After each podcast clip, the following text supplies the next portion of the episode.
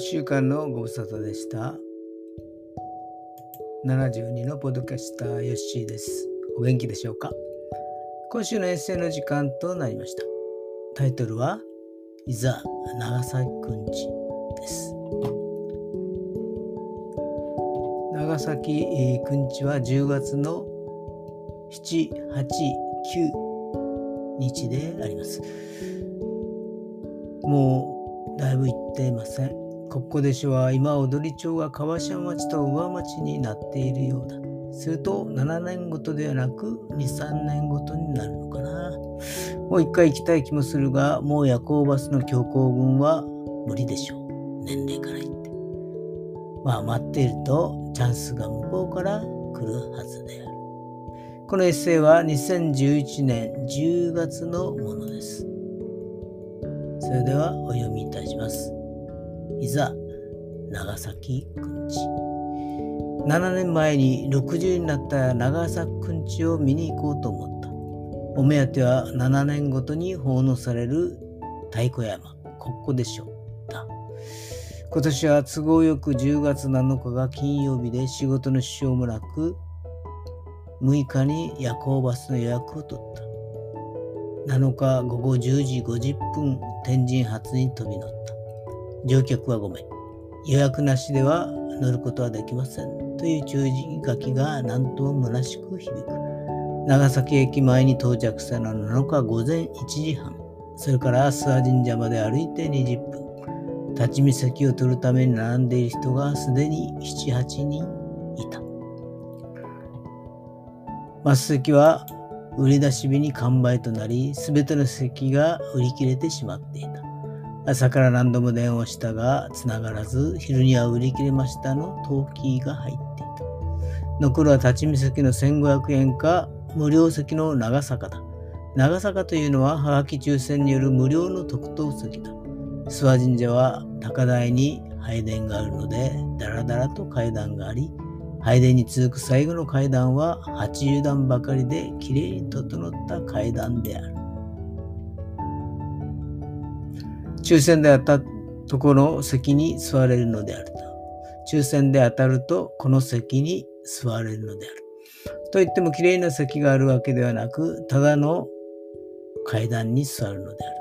2段に横に12人が座るので、ざっと480人が座れることになる。ここでは奉納踊りを正面から見ることができるので一番良い席である。ただ、少し制約がある。神様が通る場所ということで帽子はかぶってはいけない。禁酒禁煙、飲み食いもできない。もってこいの掛け声は人一倍しなければならないということになっている。この長坂席も外れてしまった。もうあとは立ち見席を狙うしかない。そんなこんなで夜行バスに飛び乗ったのだが、思いがけない幸運が舞い込んできた。立ち見席の売り出しは午前5時半。長崎席には、はがきを片手に多くの人々が座り出していた。立ち見でも見られればいいかと思っていたら、案内の人の女の人が小走りでやってきて、長坂席があと10ほど空いてますので、希望の人は先着寸で来てください。私は8番目だったので、すぐに手を挙げて長坂席に座ることができた。なんというこう、夜行バスに乗ったのは正解だった。向かいの山から朝日が出る頃に奉納踊りが始まった。今年は船が多い。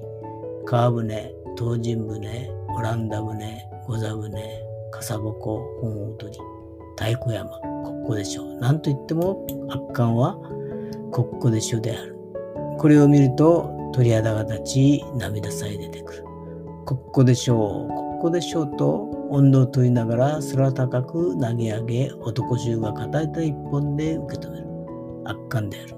この辺りは表現できないので YouTube でご覧いただきたい。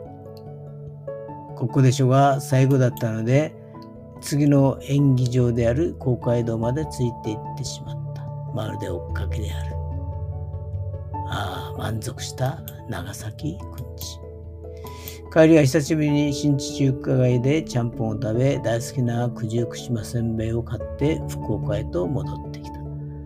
7年間待ち続けた夢が叶った瞬間でもあった。一人は楽しい。以上です。今は YouTube で見られるので無理に行くこともありませんが、やっぱり生で見たいものであります。今度のここでしはいつなんだろう。コロナの影響で1年先送りなり、上町のここでしょは2024年らしい。でもこれも1年伸びたので、2025年になったようです。えー、まあ、上町のここでしょを見たいものです。それもまた楽しからずやです。それでは私の自己満足の世界にお付き合いくださってありがとうございました。それでは皆さん、おやすみなさい。皆さんの明日が希望にあふれたものとなりますように。よッしーでした。